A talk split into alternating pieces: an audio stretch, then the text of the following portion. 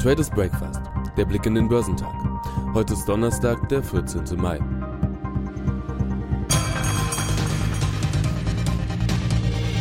Heute werden die deutschen Verbraucherpreise bekannt gegeben. Die Inflationsrate wird wie im Vormonat bei 0,8 Prozent erwartet. In den USA stehen neben den Erstanträgen für Arbeitslosenhilfe die Import- und Exportpreise zur Veröffentlichung an. Der Vorsitzende der US-Notenbank, Jerome Powell, vermutete am Mittwoch, dass möglicherweise mehr getan werden müsse, um die Wirtschaft zu unterstützen. Die wirtschaftlichen Aussichten durch die Corona-Krise seien ungewiss und die Abwärtsrisiken hoch. Unter den Sektoren waren die Technologiewerte klare Favoriten Heute finden die Hauptversammlungen von Adidas und BMW statt. Geschäftszahlen kommen von Deutsche Telekom, Merck, RWE, Wirecard, Deutsche Euroshop, Dürr, Evotech, Scout24, TAG Immobilien, Bilfinger, Seconomy, Jost Werke, Patricia, Shop Apotheke Europe, Südzucker, Seal Network, Suplas, Österreichische Post, Weinerberger, Applied Materials und Salesforce. Auf dem asiatischen Kontinent ging es für die Märkte am Donnerstagnachmittag geringfügig abwärts, auch weil die Arbeitslosenquote in Australien zuletzt stärker anstieg. In Japan ging der Nikkei mit einem Minus von 0,71% aus dem Handel, der Topix-Index verlor 0,89% Der südkoreanische Kospi ging ebenfalls um 0,96% zurück die Aktien am chinesischen Festland gaben bis zum Nachmittag nach, der Shanghai Composite und der Shenzhen verloren bis zu 0,47 Prozent. Auch in Hongkong ging es für den Hang Seng bergab, und das obwohl der im Index vertretene Technologieriese Tencent um 1,63 Prozent zulegte. Das Unternehmen verzeichnete im ersten Quartal Gewinne, die die Erwartungen übertrafen. Insgesamt gab der MCSY Asia X Japan Index um 0,9 Prozent nach in Australien ging die Beschäftigtenzahl stark zurück. Das geht am Donnerstag von vom Statistischen Amt des Landes veröffentlichten Daten hervor. Die US-Aktienmärkte zur Wochenmitte waren ohne klare Richtung. Im Nasdaq konnten die Technologiewerte großteils punkten. Für Standardaktien an der Wall Street ging es überwiegend ins Minus. Äußerungen von US-Notenbankchef Jerome Powell machten zusätzlich Druck. Die wirtschaftlichen Aussichten durch die Corona-Krise seien ungewiss und die Abwärtsrisiken hoch. Powell vermutete, dass möglicherweise mehr getan werden müsse, um die Wirtschaft zu unterstützen. Die US-Notenbank werde ihre Instrumente weiterhin vollumfänglich einsetzen, bis die Krise eindeutig überstanden sei, versicherte Powell. Für den Dow Jones und den S&P ging es geringfügig bergab. Der technologielastige Nasdaq stieg um einen Prozent. Die US-Produzentenpreise lagen infolge einbrechender Benzinpreise im April 1,2 Prozent unter dem Niveau im Vorjahresmonat.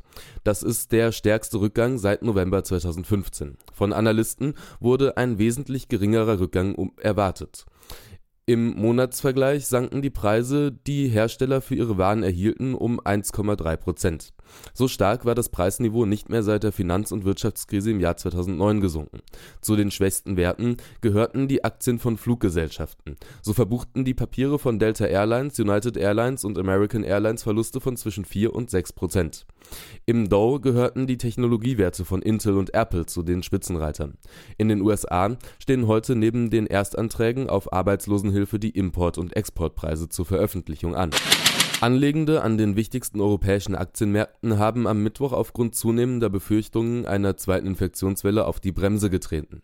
Der europäische Leitindex Eurostox schloss mit einem Minus von 2,55 Prozent. Der Pariser CAC verlor 2,58 Prozent.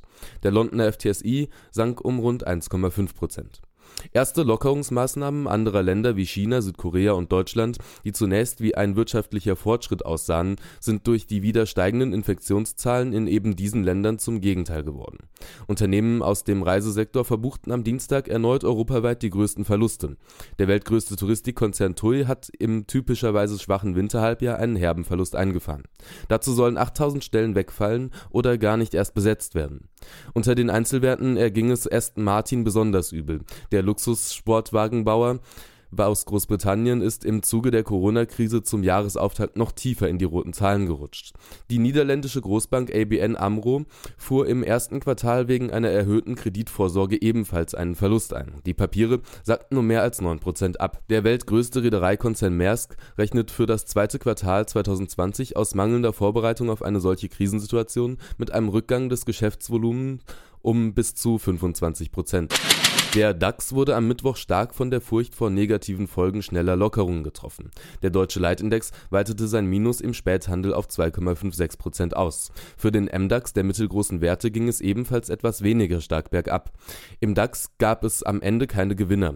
Unter den größten Verlierern versammelten sich die konjunkturempfindlichen Aktien zum Beispiel aus der Auto- und der Chemiebranche. Außerdem stark angeschlagen waren die Papiere der Deutschen Bank, die zuletzt 6,4% schwächer dastanden. Das Bankhaus treibt jetzt den vorübergehend auf Eis gelegten Stellenabbau wieder voran. Die Commerzbank verlor im MDAX 7% An der MDAX-Spitze standen die Papiere von United Internet mit einem Anstieg von 5% Heute werden die deutschen Verbraucherpreise bekannt gegeben. Die Inflationsrate wird wie im Vormonat bei 0,8% erwartet. Heute finden die Hauptversammlungen von Adidas und BMW statt. Zum Ende der Woche werden Zahlen zum Bruttoinlandsprodukt in Deutschland und der Eurozone veröffentlicht. Für Deutschland wird mit einem Rückgang von 2,0 Prozent gerechnet, für die Eurozone mit einem Rückgang von 3,3 Prozent. In den USA werden am Freitag die Einzelhandelsumsätze bekannt gegeben. Erwartet wird ein Rückgang um 10 Prozent. Außerdem stehen Zahlen zur Industrieproduktion, der New York Empire State Index sowie zum Verbrauchervertrauen veröffentlicht von der Uni Michigan an. Geschäftszahlen melden Arubis, Gea, Water, Dermafarm, Wüstenrot und Württembergische, Richemont, JD.com und VF Corp.